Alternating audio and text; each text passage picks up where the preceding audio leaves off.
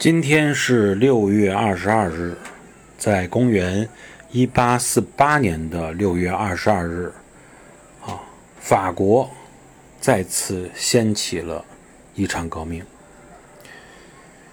呃，本身是这个背景就是二月革命嘛，然后巴黎人民推翻了七月王朝，但后来是资产阶级哈窃取了革命果实，成立了法兰西第二共和国。到了六月二十二号的时候，那么愤怒的工人们啊，游行示威啊，起义爆发。虽然六月革命起义是失败了，但是呢，它是永垂史册的。马克思还曾经说过啊，说称这个六月革命啊，六月起义，称它为什么呢？称它为是无产阶级与资产阶级的第一次伟大的战斗。